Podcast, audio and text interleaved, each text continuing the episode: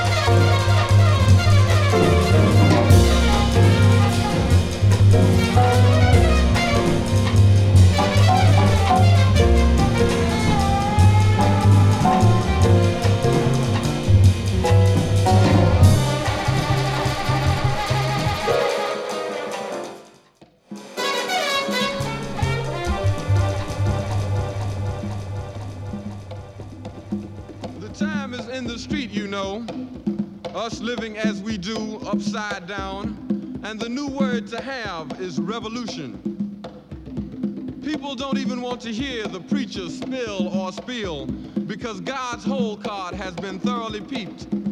And America is now blood and tears instead of milk and honey. The youngsters who were programmed to continue fucking up woke up one night digging Paul Revere and Nat Turner as the good guys. America stripped for bed and we had not all yet closed our eyes. The signs of truth were tattooed across our often entered vagina. We learn to our amazement the untold tale of scandal. Two long centuries buried in a musty vault, hosed down daily with a gagging perfume. America was a bastard, the illegitimate daughter of the mother country, whose legs were then spread around the world, and a rapist known as freedom, free doom.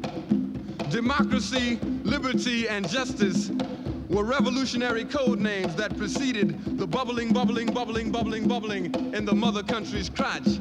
And behold, a baby girl was born, nurtured by slaveholders and whitey racists. It grew and grew and grew, screwing indiscriminately, like mother, like daughter, everything unplagued by her madam mother. The present mocks us, Good black people with keen memories set fire to the bastards who ask us in a whisper to melt and integrate. Young, very young, teeny bopping, revolt on weekend young, dig by proxy what a mental ass kicking they receive through institutionalized everything and vomit up slogans to stay out of Vietnam.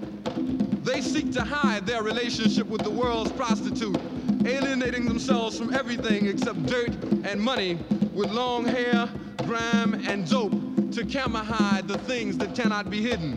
They become runaway children to walk the streets downtown with everyday black people sitting on the curb crying because we know that they will go back home with a clear conscience and a college degree. The irony of it all, of course, is when a pale-faced SDS motherfucker dares look hurt when I tell him to go find his own revolution. He wonders why I tell him that America's revolution will not be the melting pot, but the toilet bowl. He is fighting for legalized smoke, a lower voting age, less lip from his generation gap, and fucking in the street. Where's my parallel to that? All I want is a good home and a wife and a children and some food to feed them every night. Back goes pale face to basics. Does little orphan Annie have a natural? Do Sluggo's kinks make him a refugee from Mandingo? What does Webster say about soul? I say you silly trait motherfucker. Your great grandfather tied a ball and chain to my balls and bounced me through a cotton field while I lived in an unflushable toilet bowl. And now you want me to help you overthrow what? The only truth that can be delivered to a four-year revolutionary with a hole card, i.e. skin, is this. Fuck up what you can in the name of Piggy Wallace, Dickless Nixon, and Spiro Agnew. Leave Brother Cleaver and Brother Malcolm alone, please.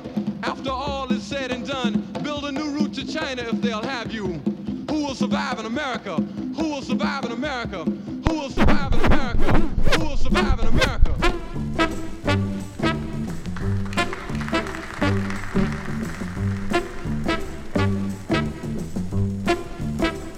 I got my mojo working, babe, and I'm gonna try it on you.